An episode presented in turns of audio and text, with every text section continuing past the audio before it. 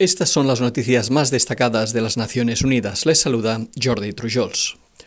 Con el telón de fondo de la guerra en Ucrania, el vertiginoso aumento de los precios de la energía, especialmente en lo referente a los combustibles fósiles, está provocando una situación crítica para cientos de millones de personas, advirtió este miércoles el Grupo de Respuesta a la Crisis Mundial del Secretario General de la ONU. A pesar de esta alarmante situación, las principales empresas petroleras y gasísticas declararon recientemente unos beneficios récord que Antonio Guterres calificó de inmorales. El titular de la ONU dijo que los beneficios totales de las mayores empresas energéticas en el primer trimestre de este año se acercan a los 100.000 millones de dólares e instó a los gobiernos a que graben estos beneficios excesivos y utilicen los fondos recaudados para apoyar a las personas más vulnerables en estos tiempos difíciles. El informe del grupo combina las medidas urgentes con otras a largo plazo. A corto término indica que los países, especialmente los desarrollados, deben tratar de gestionar su demanda energética recurriendo a las nuevas tecnologías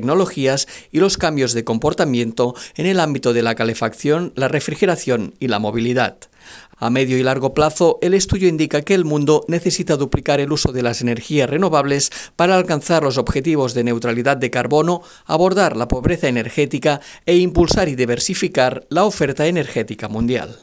Tras zarpar el pasado lunes de la ciudad ucraniana de Odessa con un cargamento de más de 26.000 toneladas de maíz, el buque mercante Razzoni recibió hoy en Estambul el visto bueno para dirigirse a su destino final, el puerto de la ciudad libanesa de Trípoli. Un equipo conjunto de inspección civil compuesto por funcionarios de la Federación Rusa, Turquía, Ucrania y las Naciones Unidas inspeccionó durante tres horas el navío y confirmó que la tripulación y la carga coinciden con la información que el Centro de Coordinación Conjunta recibió antes de que el buque zarpara de Odessa. La creación del centro forma parte de la iniciativa del Mar Negro para la exportación de grano firmada el pasado 22 de julio entre Ucrania, Rusia y Turquía bajo los auspicios de la ONU. Coincidiendo con el octavo aniversario de los crímenes del grupo Daesh contra los yazidíes en el norte de Irak, el equipo de investigación de las Naciones Unidas para la rendición de cuentas de ese suceso asiste al comienzo de un nuevo capítulo que aporta fe en el camino de la justicia para las víctimas y los supervivientes. Entre los avances producidos desde el año pasado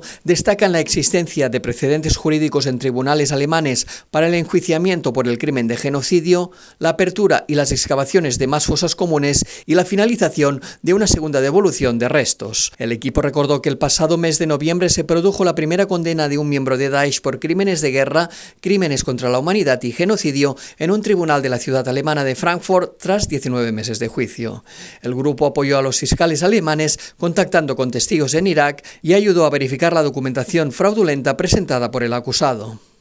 Un grupo de expertos de la ONU en garantías fundamentales pidieron hoy al Consejo de Derechos Humanos que inicie una investigación internacional sobre la explosión que causó la muerte de más de 200 personas hace dos años en Beirut y que destruyó una amplia zona de la capital libanesa. El potente estallido provocó la destrucción de 77.000 apartamentos, heridas a 7.000 personas, el desplazamiento de más de 300.000 y dejó sin hogar al menos a 80.000 niños. Los expertos señalaron que esta tragedia supuso una de las mayores explosiones no nucleares que se recuerdan y sin embargo el mundo no ha hecho nada para averiguar por qué ocurrió. La investigación a nivel nacional se ha paralizado en varias ocasiones y las familias de las víctimas apelan a la comunidad internacional para que establezca una investigación independiente en el Consejo de Derechos Humanos con la esperanza de que este sistema multilateral les dé las respuestas que las autoridades libanesas no han podido ofrecer.